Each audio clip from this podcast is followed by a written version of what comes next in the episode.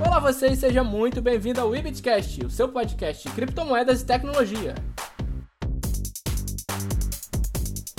Eu sou Marcelo Roncati e é um prazer enorme poder conversar com vocês.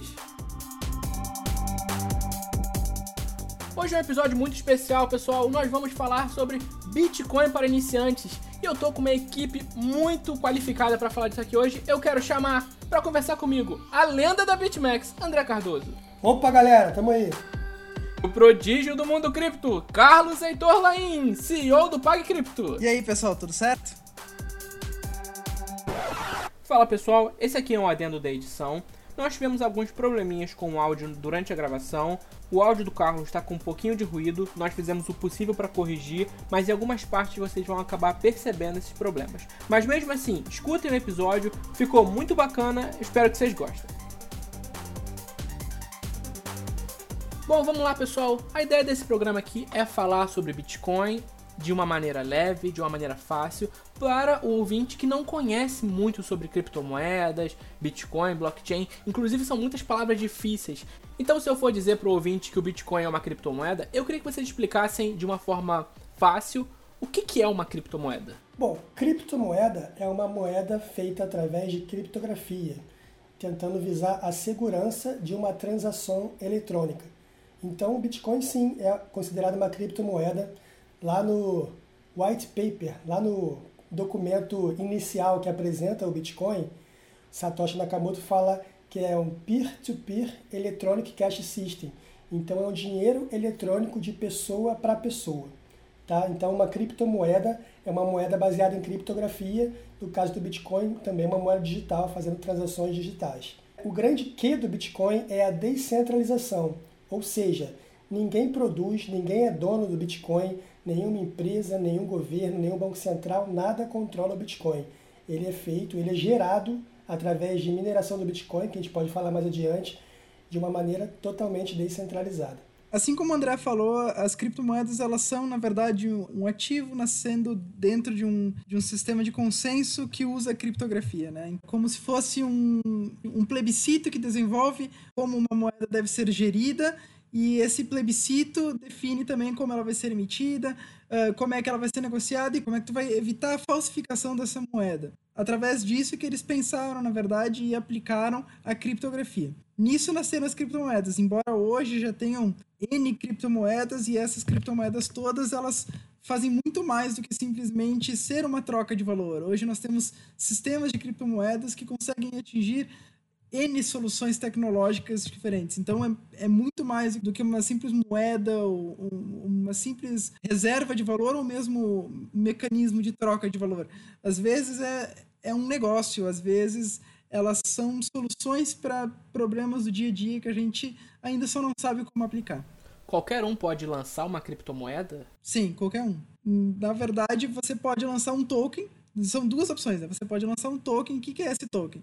Você vai usar uma rede de uma criptomoeda mais forte para criar um token mesmo, como se fosse um vale alguma coisa, e, e você vai dar um valor para ele, você vai girar ele da forma como, como você acha que ele é adequado. Ou você pode simplesmente pegar o código, desenvolver lá e criar a sua própria criptomoeda. O código do Bitcoin, por exemplo, é aberto do Bitcoin, simplesmente copiando o código dele, mudando as regras de consenso e colocando rodar, você cria uma outra cripto criptomoeda, não que ela vá ter valor, na verdade, o valor vai se dar de acordo com as pessoas usando e as pessoas vendo que aquilo é importante. Todas elas praticamente nasceram do Bitcoin.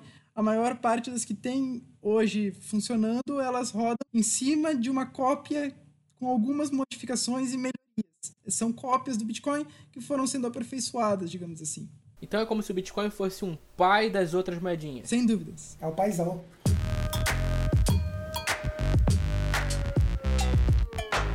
Você tinha falado que o Bitcoin, por exemplo, ele é descentralizado, mas as operações envolvendo Bitcoin, por exemplo, se eu quiser mandar um Bitcoin para amigo, vender um Bitcoin, ou se eu quiser minerar um Bitcoin, a gente falar um pouco disso na frente. Onde é que isso acontece? Como é que eu faço isso? Isso tudo acontece, na verdade, dentro da blockchain e do protocolo do Bitcoin, né? O que, que acontece? Ele tem um banco de dados, esse banco de dados onde registra todas as operações, onde garante uh, a exatidão matemática de tudo isso e, e que controla até, na verdade, uh, em partes a mineração, se chama blockchain.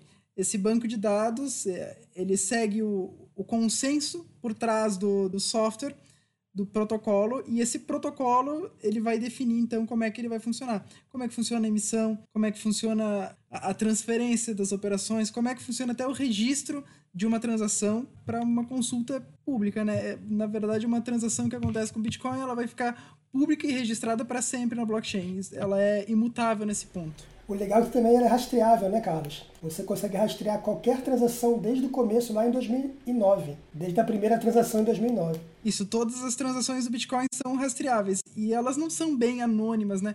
Uma das coisas que as pessoas acreditam muito, e normalmente isso não é exato, é que o Bitcoin é, é uma moeda anônima, então às vezes até as pessoas associam isso com questões criminosas. Só que não é verdade. As transações elas são feitas através de um protocolo peer-to-peer, como se fosse um torrent, por exemplo. Elas têm registro de quem fez esse primeiro envio na rede, elas têm registro histórico do que vai acontecer. Então, o que, que isso gera? É mais trabalhoso descobrir a fonte de uma coisa? É, mas com perícia forense, com um período analisando essa operação, estudando isso, você consegue chegar em quem foi a pessoa que fez isso. Isso não é. Então, não, não acaba sendo anônimo, ele é de fato pseudônimo. O Bitcoin não é anônimo ou as criptomoedas de modo geral não são anônimas? O Bitcoin não é anônimo, existem criptomoedas que são anônimas. Vai deixar no ar a curiosidade para os ouvintes. É, você, você pode. É, fala pra gente, por favor, eu encaixo ali. As principais que a gente tem hoje, na verdade, seria Monero, Zcash, talvez até a Dash, e aquela. Como é que é? Mimble, Wimble. Não lembro como é que é. Não lembro o nome dela, mas ela também chega a ser anônima. Então, se você quiser encomendar órgãos na Deep Web... É, é não use Bitcoin! Ou melhor, não encomende órgãos pela Deep é, Web, é. gente. Acho que é mais fácil.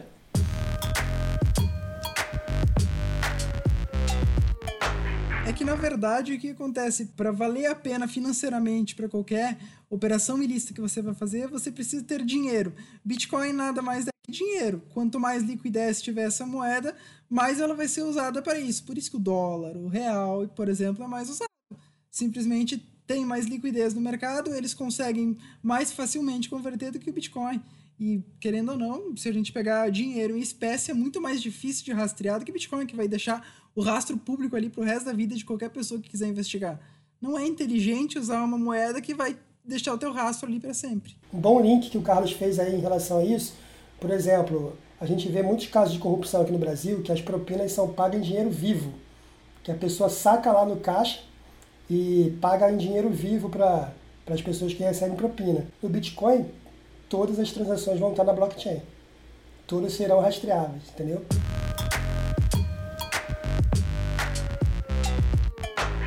Vocês comentaram que a primeira transação foi em 2009. Quer dizer então que o Bitcoin surgiu mais ou menos nessa época? O bloco Gênesis dele, na verdade, ele surgiu em janeiro, se eu não me engano, ou foi fevereiro. Acho, não, acho que foi fevereiro de 2009 esse bloco, depois que ele surgiu, ele, ele acabou ficando algumas, alguns dias, na verdade, se eu não me engano, até que o Satoshi ali, propriamente dito, ele conseguiu fazer a mineração do próximo bloco, onde gerou uma continuidade, né? Peraí, mas o que é Satoshi e já já vocês vão ter que explicar também o que é a mineração. Professor. Satoshi, na verdade, é, é o pseudônimo dado para o criador da moeda, na verdade, né? Quem é essa pessoa ou se isso é um grupo de pessoas, não ninguém sabe, pelo menos até o momento, né? Quem sabe não falou ou já acabou passando dessa para melhor. Satoshi Nakamoto, independente de quem seja, acho que na verdade foi essa esse propósito dele mesmo em ficar no anonimato ele começou a codificar em 2008, realmente fez a primeira transação a Gênesis em 2009, e como o Carlos já tinha dito, a, a ideia da, da, criptografia, de uma moeda digital, ela vem muito lá de trás, vem, começa a falar sobre isso na Segunda Guerra, depois ela se estende mais, Bitgold e tal. A ideia é bem antiga, mas realmente ela se concretizou em 2008, 2009, com a primeira transação, e em 2010 foi a primeira transação comercial a famosa compra das duas pizzas grandes por 10 mil bitcoins na época, em 2010, 22 de maio de 2010. A partir daí o Bitcoin começou a ter valor e aí surgiu o interesse das, da, de aumentar o, a mineração e tal. Por enquanto, a mineração, que a gente vai falar já, ela era feita mais pela comunidade geek, pelos desenvolvedores, pelo fórum do, do, de criptografia que o Satoshi participava e tudo mais. Essa atenção começou a aumentar quando o Bitcoin começou a ter valor. E não é à toa que hoje um Bitcoin vale mais do que 8 mil dólares, que é simplesmente surreal ele ser mais de 8 mil vezes mais valioso do que a moeda mais popular do mundo, que é o dólar. Né?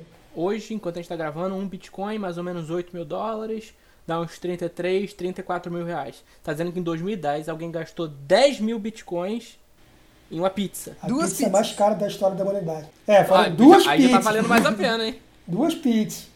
E eu acho que era de calabresa. Não, não sei. E a taxa daquela, daquela transação, se eu não me engano, foi de 2 bitcoins. Pra ver o que, que era troco na época, né? Nossa. Nossa senhora.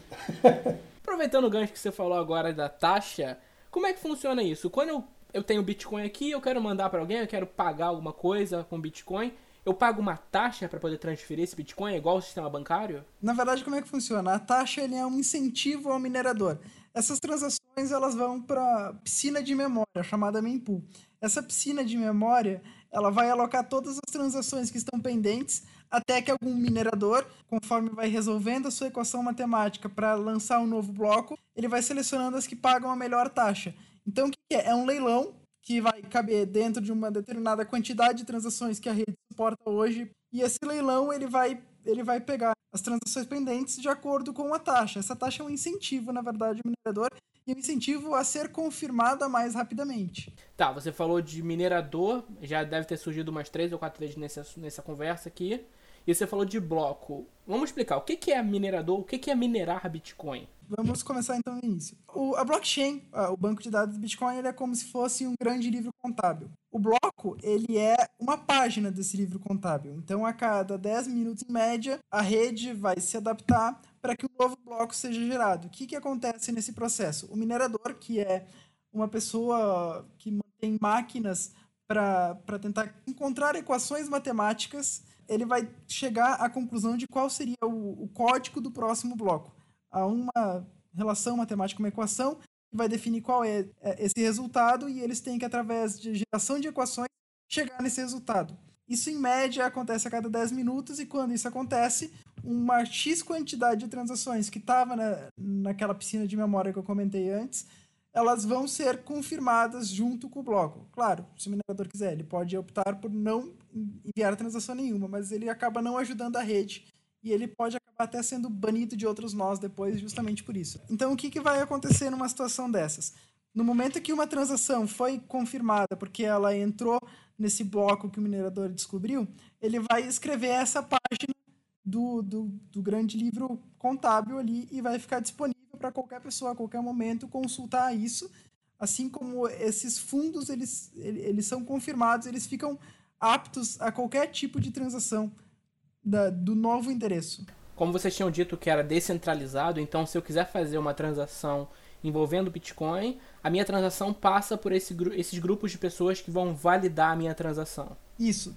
Qualquer pessoa hoje pode ter um nó. O nó, o que, que ele vai fazer? Ele não vai fazer nada além de validar a sua operação. Ela vai, ah, ela vai auditar se a matemática por trás dessa, dessa equação está certa. Auditando isso, vendo que está correto, essa informação ela vai ser enviada para um minerador. Esse minerador, ele então vai juntar, ao ao mesmo tempo que ele também vai auditar por conta própria, ele vai juntar as informações e vai lançar um novo bloco. A mineração é bem interessante, que ela funciona de, de duas formas. Os mineradores eles competem entre si pelo prêmio do bloco de mineração, a cada 10 minutos gera um novo bloco, e cada bloco tem uma quantidade de Bitcoin que o minerador consegue, se ele conseguir desvendar primeiro, antes dos competidores, antes dos outros mineradores, aquela solução daquela criptografia. Vou fazer uma analogia aqui bem simples em relação a um problema matemático criptográfico, tá? Que não é isso, mas é um problema muito mais complexo. Mas vamos supor que o problema seja x mais 3 igual a 7. O que, que os mineradores fazem? Os computadores, o poder computacional de cada mineração, eles ficam processando muitas soluções por minuto e essas soluções vão sendo testadas nesse x. x igual a 1, não, está errado. Igual a 2, não, está errado. Igual a 3, não, está errado. x mais quanto que eu falei? Mais 4 igual a 7? x igual a 3, está correto. Está correto, ele fecha aquele bloco, o minerador ele tem aquela resposta e os outros mineradores vão confirmar se essa resposta está certa. Para confirmar é rápido, porque já tem a resposta. Agora, para achar a resposta, não, demora aquele tempo de processamento, tentando simplificar um pouquinho como que faz o processo de mineração. Então, o minerador ele tenta solucionar um problema criptográfico e além de tentar solucionar o problema criptográfico, ele também confirma se aquela solução que o outro minerador deu está correta. Nessa confirmação é onde ele confirma as transações do bloco.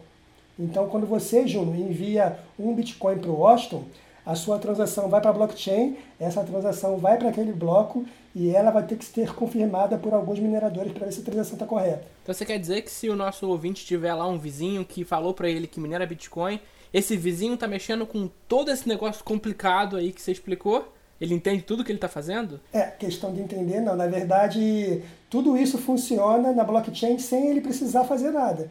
Ele só vai transferir ou então receber aquela fração de Bitcoin dele. No caso, ele vai estar cedendo poder computacional à rede? Não, quando ele faz uma transação, ele não está cedendo poder computacional. Os mineradores fazem isso. Ele não está minerando.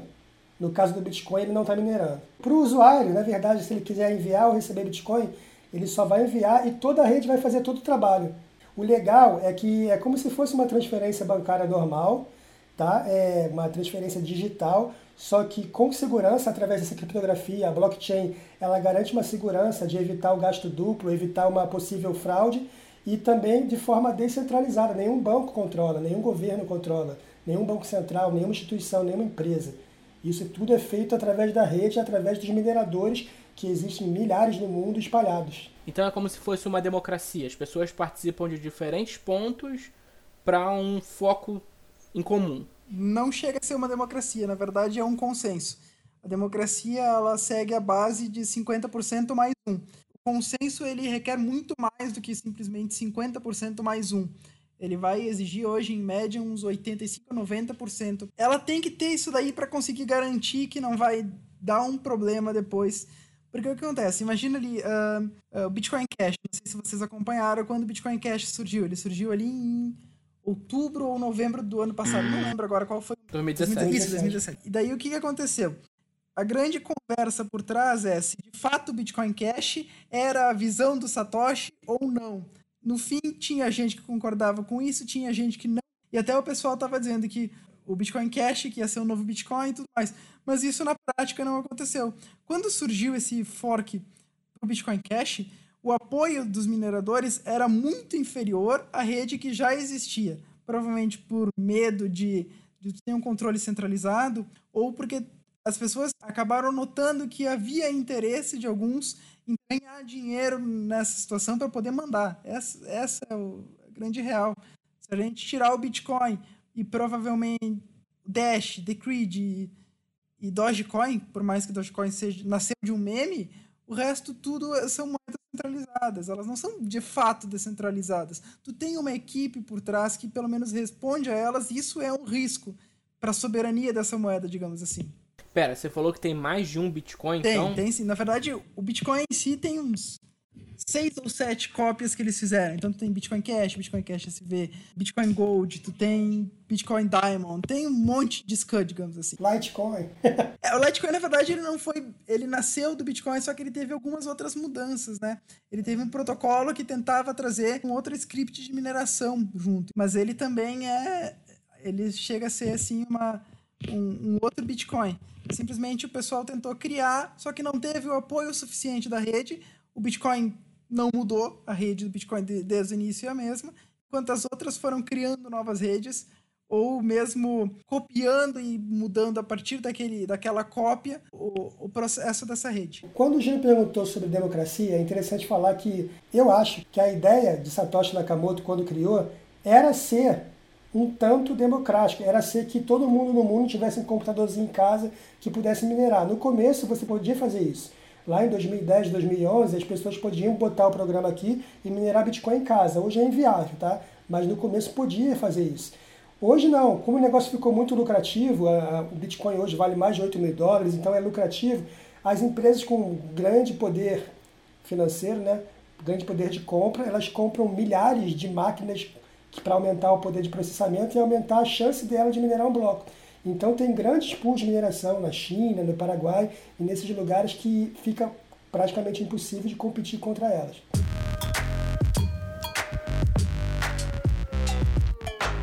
Dando sequência aqui ao nosso próximo bloco, pessoal, vocês explicaram que o Bitcoin é uma criptomoeda, que ele está em uma blockchain, que ele foi criado por um cara ou um grupo, ou grupos, a gente não sabe, mas que hoje é denominado Satoshi Nakamoto. Falamos sobre mineração, falamos um pouquinho sobre como é o processo de criação, validação e tudo mais. Eu queria entender de vocês agora por que, que a gente fala tanto de Bitcoin. O Bitcoin hoje vale 34 mil reais, amanhã provavelmente vai estar valendo muito mais. Mas por que, que o Bitcoin é tão interessante? Por que, que ele é tão caro e por que, que as pessoas falam tanto dele?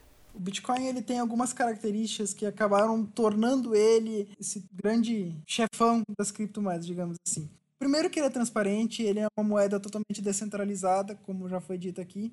Só que ele tem no consenso dele, ele tem algumas características que garantem algumas coisas que são necessárias para reserva de valor. Então, eles são divisíveis, assim como o ouro também é divisível, só que não tanto quanto o Bitcoin é. Ele tem um limite de, de emissão, então ele é deflacionário, digamos assim. Ele não vai sofrer inflação com o tempo e com isso perder valor. Ele é uma forma onde você está livre de qualquer tipo de censura.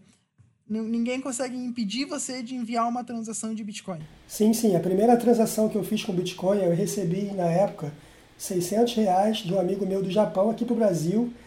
Ele foi confirmado, a transação foi confirmada em um minuto mais ou menos. E a taxa que eu paguei na época, em 2017, no começo de 2017, foi 20 e poucos centavos de reais. Então, é, eu fiz uma transação do Japão para o Brasil em menos de um minuto com taxa de 20 centavos. E em 2017 eu fiquei maravilhado com essa primeira transação. Foi, a, foi dali, desse momento ali que virou a minha chave. Falei, pô, esse negócio aqui realmente ele tem um valor aqui por trás e, cara, a gente tem que dar atenção para isso, porque é bem interessante, bem legal. E o Carlos falou sobre o limite dele, né, de 21 milhões de unidades, só serão 21 milhões, então ele é deflacionário, já foram minerados mais de 17 milhões e meio. E essa transação para o Japão de 600 reais hoje valeria mais de 6 mil reais, a mesma transação. É, e o legal é que ele é totalmente antiburocrático, né? Você pode fazer uma transferência de dois reais ou então de 2 milhões de reais e pra, em qualquer momento, sem burocracia nenhuma, de país para país, do Japão para os Estados Unidos. Ontem mesmo o Júnior comprou uma empresa por 3 milhões aí, pô, então é assim. não tem burocracia, as taxas são muito baixas, é muito rápido, principalmente seguro. E o grande que, sempre falo, sempre vou repetir isso, vou enfatizar isso, mudei minha meu ícone, não é mais Ralph não, tá, tá Júnior? Agora é descentralização. é o novo bordão do André. Meu, meu novo bordão. O grande, o grande que do Bitcoin é a descentralização, que, cara, ninguém mexe, o dinheiro é seu de verdade. O seu dinheiro que está lá no banco não é seu. Se o banco quiser fechar e não te pagar, você perdeu o seu dinheiro. Teve um exemplo há pouco tempo atrás aqui no Brasil, que aquele lance lá do, do Fernando Collor, que ele congelou a poupança de todo mundo e ninguém podia mexer no próprio dinheiro. Com o Bitcoin isso nunca vai acontecer. Seu dinheiro estiver na sua wallet, ele é seu e ninguém mexe. Então o Bitcoin vale para ser usado como uma reserva de valor, para proteger meu dinheiro, para guardar o que eu não quero perder ou coisa assim?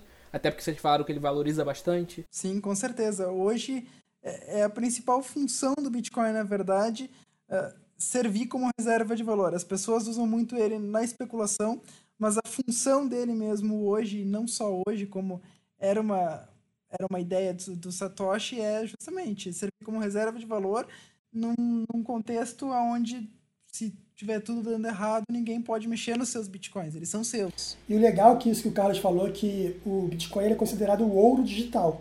Ele tem as características parecidas com a do ouro, tem até algumas vantagens em relação ao ouro normal que está na natureza, mas ele é considerado o ouro digital. Imagina que no futuro ele possa ser o lastro das moedas fiduciárias.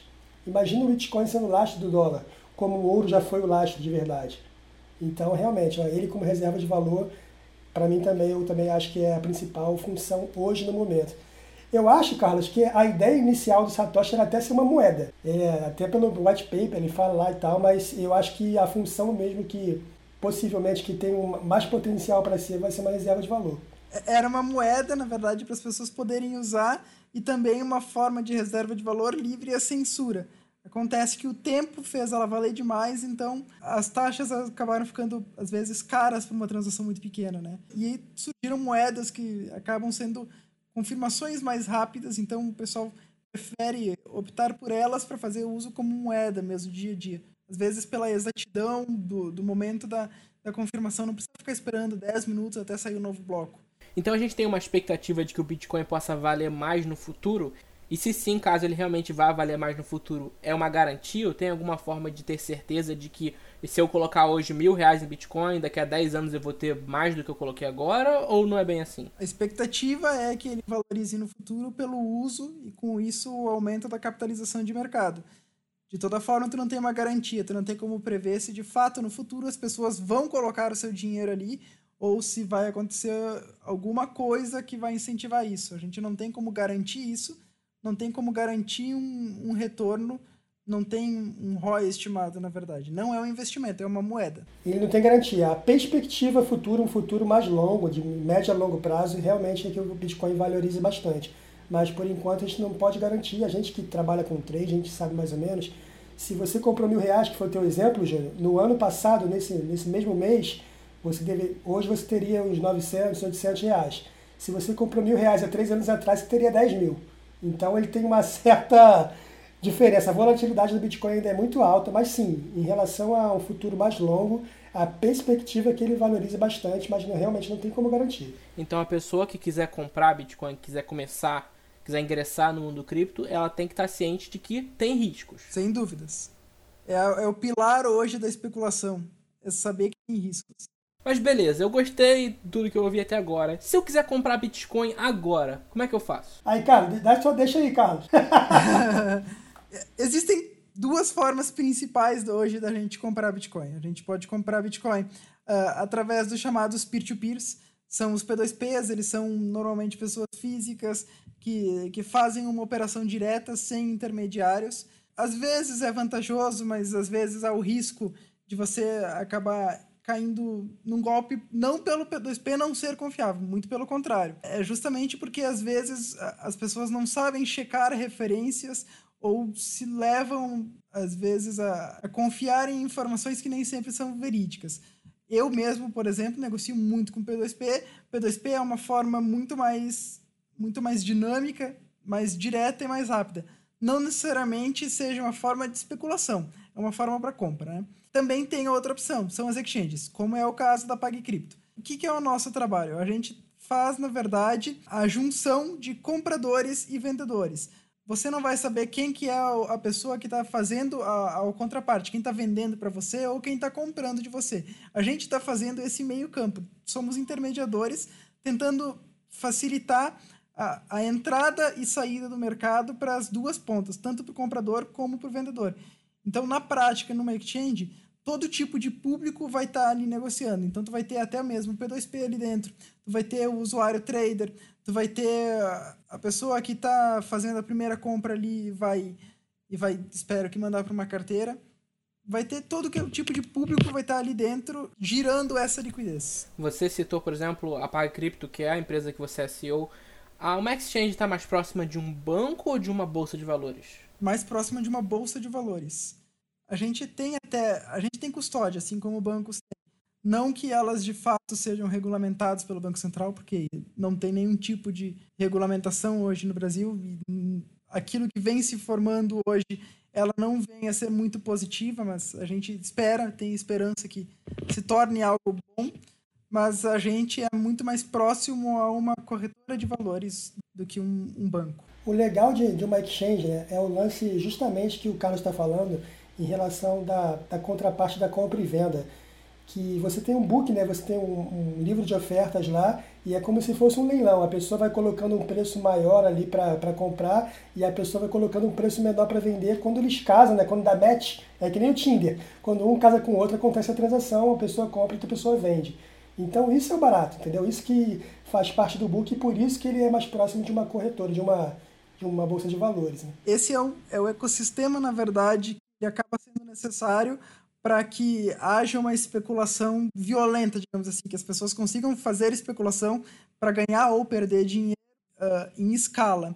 se a gente fosse fazer operações de especulação com peer-to-peer, nós teríamos um problema, porque a gente tem a, avaliação de uma pessoa do mercado, que é aquele peer-to-peer, ele, vai ter, ele vai ter um preço. Que se você comprar e depois vender para ele na mesma cotação, no mesmo momento, você não vai ter lucro, porque ele não vai. Ninguém, na verdade, vai, vai estar te pagando de volta mais que aquilo que te cobrou. Não faz sentido nenhum. O que, que acontece? Numa corretora, você acaba tendo várias pessoas ali dentro, é, essas pessoas, cada uma tem a sua precificação, essas mudanças acabam gerando as oportunidades em escala ao longo do tempo, né? Então, ela acaba sendo mais fácil para trabalhar com especulação. E o legal, né, Carlos, que as próprias pessoas definem o preço. Sem dúvida. Elas próprias definem e a corretora, a exchange, é o intermediário. Ela está ali no meio, no balcão ali, para, toma aqui, ó, aquela ali está oferecendo quanto, aquela ali está oferecendo quanto, ela faz essa intermediação, mas tanto as brasileiras, principalmente as internacionais, elas definem o preço do Bitcoin hoje. Sim, sem dúvidas. Pelo fator de especulação, elas conseguem definir, com o volume, tu consegue definir a quantidade de negócios que estão afetando o mercado global e sim, isso afeta o preço do Bitcoin, porque psicologicamente as pessoas levam a crer que realmente aquele é o valor por ter uma maior quantidade de pessoas, teoricamente, movimentando um valor tão alto, tão expressivo. Então é o efeito de manada, né? Que define o, o preço. Assim como funciona, na verdade, em qualquer outro sistema que seja baseado em oferta e demanda, até mesmo bolsa de valores é assim. Quando eu compro um Bitcoin, eu fico preso a ele? Quanto tempo eu tenho para poder vender se eu não quiser mais ficar? Não, você não fica preso. Bitcoin ele é, ele é uma moeda. Então, digamos que uh, uh, o Bitcoin é um controle remoto. Eu olhei aqui para lado vi um controle remoto. Bitcoin ele é um controle remoto. Eu vou te vender este controle remoto. A avaliação desse controle remoto vai variar de acordo com, com sei lá, televisões que estão precisando de controle remoto porque os outros estão ficando escassos. Então, numa situação que os controles remotos estão escassos, você quiser vender, você vende agora. Ou se você precisar comprar um porque estragou o seu, você consegue comprar. O, o preço vai dar de acordo com, com a oferta e demanda, com a busca por esse ativo ou até mesmo pelo, pelo excesso de, de, de oferta quanto a, frente à busca, né? Mas não tem tempo de liquidação, não tem alguma coisa assim, é tudo imediato. E se eu quiser ficar com meu Bitcoin, como é que eu faço para guardar ele? Porque eu não quero ser roubado por um hacker, isso é óbvio. Como é que eu guardo meu Bitcoin em segurança? A forma mais segura que tem de guardar hoje, na verdade, elas são os hard wallets. Para um usuário leigo, são, são dispositivos físicos específicos para para você armazenar criptomoedas. Para um hacker, de fato, isso dificulta bastante, a não ser que tenha um risco ali, mas os riscos normalmente de uma hard wallet não afetam os fundos. O que, que esses dispositivos fazem? Eles geram a tua carteira, geram a criptografia que mantém a sua carteira, só que tudo isso em um ambiente totalmente desconectado da internet. Você não faz uma operação na internet, você vai fazer uma operação no dispositivo e o dispositivo vai simplesmente enviar a informação da transação para a rede, sem que ele tenha que expor as suas chaves, as suas senhas para a internet. Então, por isso que ele acaba sendo seguro. Tem outras formas, então tu tem carteiras para celular, porque mesmo assim, a exchange ela é um local onde todo mundo, pelo, pelo menos na gente, a gente pensa muito em segurança, a gente é, é muito focado nisso. Só que nós temos um risco, nós somos muito mais focados por hackers do que uma carteira pessoal.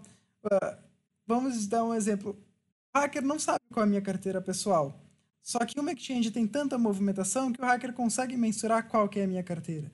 As grandes exchanges hoje, a gente tem listadas essas carteiras e a gente sabe quanto elas têm em média em custódia. Algumas exchanges ali têm ah, centenas de milhares de bitcoins em custódia. E isso acaba sendo um risco.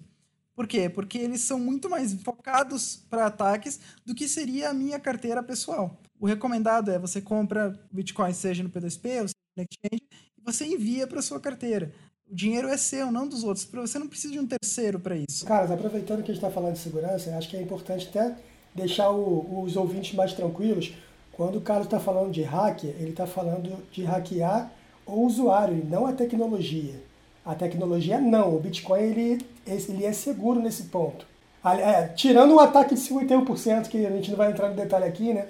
Mas ele é, ele é seguro nesse ponto, correto, cara? Correto. Tirando o ataque de 51% que o André falou ali, que na verdade não afeta os fundos, porque um ataque de 51% não vai tirar os seus bitcoins de você, mesmo assim.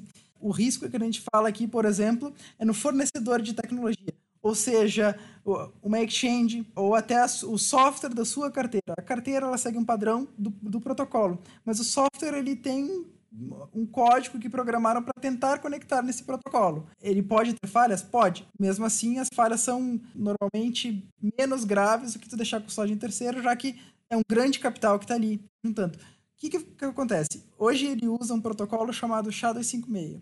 É a mesma coisa que, o, que uma base, na verdade, matemática de 2 elevado a 256.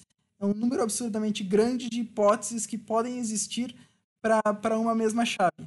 O que, que acontece? Hoje a gente tem uh, o padrão da internet, uh, o padrão criptográfico bancário, uh, sistemas aéreos, todos usam essa mesma criptografia como base para navegação, para troca de mensagens, para envio de informações. Se porventura na verdade, isso vai acontecer em algum momento no futuro, do poder computacional evoluir para que essa, esse algoritmo matemático ele fique, digamos assim, passado, o nosso risco é muito pior do que simplesmente alguém for mexer nos bitcoins, porque se isso acontecesse hoje, a gente poderia ter imediatamente um colapso no sistema financeiro, no sistema aéreo, sistema de transporte ferroviários também sofreria com isso e, ao meu ver, pelo menos, isso colocaria de fato a vida das pessoas em risco, principalmente no caso de acidente aéreo. Imagina que você tem uma comunicação aérea que é interrompida ali porque qualquer pessoa pode se meter no meio. Isso é um risco absurdo. A física quântica, né? É, a física quântica por trás disso, não, na verdade, não só a quântica, na verdade pode ter o poder matemático de acordo com o crescimento. Claro, as redes vão se atualizar, então tem noção de quanto a computação quântica vai sair, já dá para ter uma ideia se isso de fato vai ser ou não um problema para o Bitcoin. Muito se deduz que vai ser um problema, mas ele não é um problema tão grande quanto muitas pessoas esperam que seja. Ele já foi mitigado, boa, boa parte disso, e fora que a, a mineração aumenta a dificuldade dessa equação, mas mesmo assim ele não chega a ser um, um problema para a rede, vai ter tempo da rede se adaptar. O problema seria se realmente achassem uma falha matemática no algoritmo, só que faz centenas de anos que esse mesmo algoritmo, antes da, da era computacional existir, que ele já era discutido, já era testado e até hoje não conseguiram, né? Em algum momento vai acontecer, é fato. Toda a tecnologia evolui, a matemática vai aprender mais com o tempo e vai conseguir encontrar formas melhor de resolver essa equação. Mas tudo isso tem seu tempo, é um estudo que o mundo todo acompanha e, vai e vai se otimizando para resolver possíveis falhas, né? Então assim, com algumas exceções, o Bitcoin de modo geral, vocês estão dizendo que ele é seguro. Ele tem essa variação de preço e tal, você tem que guardar em um lugar seguro para que você não sofra um ataque hacker. Não que necessariamente você vai sofrer se deixar no exchange, mas não é recomendado pelo que vocês estão explicando. Mas isso, isso é um risco, né? É um risco, sim. Mas e se não fosse só essa questão da segurança de me roubarem? Tem como o Bitcoin ser proibido no Brasil e o, o Bitcoin que eu tenho guardado eu não poder mais usar, ou ficar preso, ou me tomarem? Não tem como te tomarem o Bitcoin. Ah, eles podem, na verdade, proibir as corretoras. Sim, podem. Porque é um negócio que está usando o real. Mesmo que saia alguma coisa que tente proibir o uso do Bitcoin, na prática eles não têm como impedir isso. Eles não têm como garantir que você não vai fazer uma operação dessas. Ele segue um protocolo que ele que tu consegue explorar esse protocolo com simplesmente com papel e caneta. Você não precisa de internet para isso. Matemática, papel e caneta, você consegue fazer uma transação de Bitcoin. Então, na prática mesmo, que tentem proibir o Bitcoin, eles não vão conseguir. Eles podem sim proibir corretoras, podem criminalizar negociadores P2P, podem fazer o que quiserem quanto a negociação quando envolve os reais. Só que não tem como proibir o Bitcoin. O Bitcoin está acima do governo nesse, nesse ponto. É, não, na verdade, Carlos, proibir, eles podem falar que está proibido. Não necessariamente o usuário vai acatar. É, exatamente. Porque é impossível, né? Até porque eles não podem fazer nada. Exato. Tu vai fazer uma lei onde tu não pode. Tu não, tu não consegue auditar, tu não consegue supervisionar, tu não consegue garantir que ela está sendo aplicada.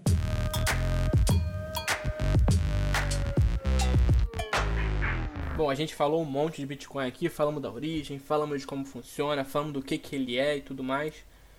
Se vocês fossem dar algumas dicas para o novo comprador de Bitcoin, para a pessoa que se interessou, o assunto não é tão simples. Quais dicas vocês dariam para a pessoa ter uma boa compra, para a pessoa não ter nenhum estresse, nenhum problema com seu Bitcoin? Eu acho que o mais importante hoje para não ter nenhum problema é buscar referências de onde ou de quem você vai fazer essa compra às vezes a, até a mídia, mas a maior parte da, de informações da mídia às vezes acaba sendo comprada, são publicações patrocinadas e isso não gera a confiança que deveria gerar frente a, a, quem é o teu fornecedor, por exemplo. É importante que você consiga verificar referências, que você verifique quem são as pessoas por trás dessas operações, por trás dessas empresas, para conseguir garantir que você de fato vai ter uma boa experiência, que você vai uh, ter a ajuda que precisa, caso você seja leigo para criar sua carteira, para enviar, para eh, ter um, pelo menos um, dicas de melhores práticas para iniciantes para poder fazer uma operação sem ter que ficar se preocupando tanto, até para evitar a dor de cabeça. O cara que está entrando no mercado agora, ele tem medo, ele não quer acabar caindo num golpe, porque, cara, já é infelizmente é muito batido. A mídia, a grande mídia principalmente, fala muito disso. É o que mais a gente tem, até o André comentou ali, tem muita pirâmide financeira, tem questões frequentes, e isso mancha bastante para quem está fazendo trabalho sério. É, uma dica que eu posso dar, na verdade, essa pergunta me fazem quase todo dia nos grupos, no, no YouTube. André, eu quero começar nesse mercado, por onde começa? O que, que eu faço? Bom, primeira dica que eu posso dar é o seguinte, compra Bitcoin. Primeiro você baixa uma carteira, é, o, o Carlos falou muito bem das cold wallets que são mais seguras e tal, mas para você começar, baixa uma hot wallet, baixa uma blockchain.info, baixa uma coinome, baixa uma, uma ESO. Blockchain.info não, pelo amor de Deus. Essa não, essa não. Então tá. blockchain.info já tem casos e casos que não são bem explicados e que aparentam ser falhas do software. Então, e mesmo assim, não é muito transparente é, o uso da carteira deles. Coinome. A Coinome é legal? A Coinome é legal, tem a Trust Wallet, até recomendada pela Binance. Tem uma da Coinbase que falam bem também. Tem a Coinbase, tem a Copay. Copay hoje eu acho que tá como BitPay. Mas tem que cuidar. Trust Wallet, por exemplo, tem duas. Uma Scan, pelo menos no, no Google Play. Uma Scan e a outra é a real. tem que baixar a real. Só que o cara que não sabe vai identificar como. Eu só consigo identificar pelo logo. e pelo logo a gente não tem como mostrar no áudio. Exatamente. Como é que eu vou ensinar no áudio como é que é o logo? Não, mas enfim, a gente baixa uma hot wallet para você começar, uma Coinome, por exemplo. Baixa a Coinome, Coinome, Electrum, Electrum, a Exodus e tal, baixa uma dessas, compra Bitcoin, pode ser na PagCrypto, pode ser no peer-to-peer, compra uma fraçãozinha, 20 reais para você ver como é que é uma transação. Você vai comprar, você vai depositar o seu dinheiro, você vai receber em Bitcoin, vai ver que a transação é rápida, vai ver como é que guarda numa wallet. Então a primeira coisa que você faz é faz a primeira experiência de você ter Bitcoin, ter uma fração de Bitcoin. Cara, comprei Bitcoin, eu tenho que seja 20 reais em Bitcoin. Inclusive, Júnior, uma coisa que a gente não falou, é a pessoa que vê, tem muita gente que fala isso também, pô, mas um Bitcoin está 34 mil, como é que eu vou ter um Bitcoin? Não, é a fração que o Carlos já falou, que se divide em oito casas decimais, você pode ter 0,0000001 Bitcoin. Então, por exemplo, você pode comprar 10 reais de Bitcoin, Pode até comprar com alguém de confiança, alguém que já mexe com isso. Compra comigo, com o Washington, com o Carlos, com o Júnior. Você compra, guarda na sua carteira para você ver como é que é. Aí, legal, fiz uma transação. Comecei, entrei no mercado. Pô, bacana. Aí você vai analisando, vai investigando, vai conhecendo as exchanges, vai conhecendo o peer-to-peer, vai estudando o que é mineração, o que é blockchain, quais são as vantagens, quais são as desvantagens, o que é cada coisa. Mas a dica é começar. Para dar o primeiro passo, para mim, é você comprar uma pequena fração, 10 reais, 20 reais de Bitcoin e você guardar na sua carteira. Eu achei as dicas de vocês muito boas. Mas André, se o nosso ouvinte quiser um local que ele possa se educar mais, aprender mais sobre criptomoedas, Bitcoin, ficar inteirado das notícias, onde é que ele pode procurar? Pode procurar na webitcoin.com.br. E aí você vê as notícias, tem muita notícia bacana, assim, que educativa, que explica o que é Bitcoin, o que é Ethereum, que é uma outra criptomoeda, o que é blockchain, o que é Light Network, tem, temos aqui no site também, ó. Tem notícias sobre altcoins, tecnologia, notícias sobre Bitcoin no Brasil, tem análise de trade para quem gosta mais da parte de especulação, tem negócios e tem até o nosso podcast que a gente está gravando nesse momento. O melhor podcast do mundo cripto. Com certeza.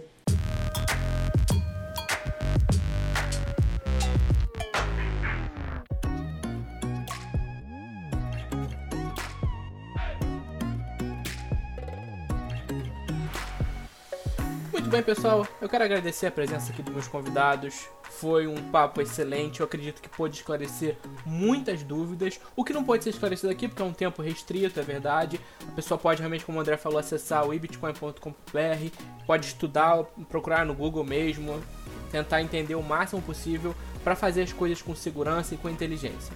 Agora, meus caros, por favor, quiserem passar algum recado, quiserem falar alguma coisa, é o momento as suas considerações finais. Eu agradeço, na verdade, pelo convite de vocês. Eu achei muito legal esse programa.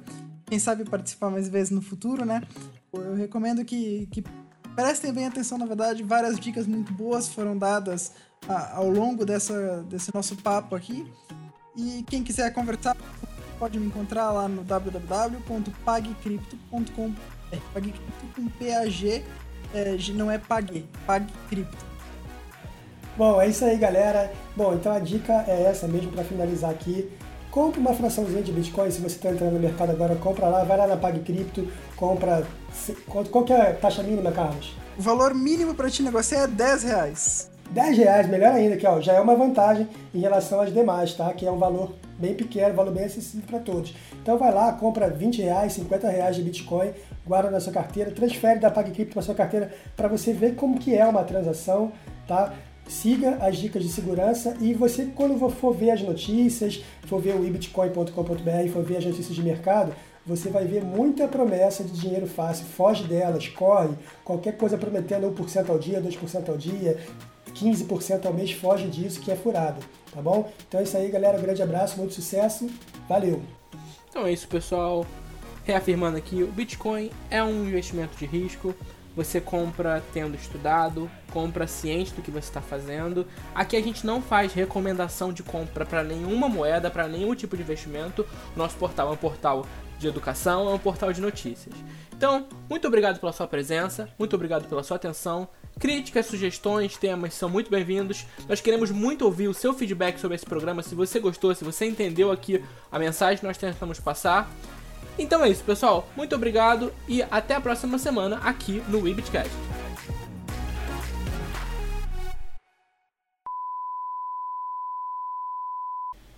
Fico imaginando a cara do fiscal da Receita quando ele olha lá o negócio, aí tá lá.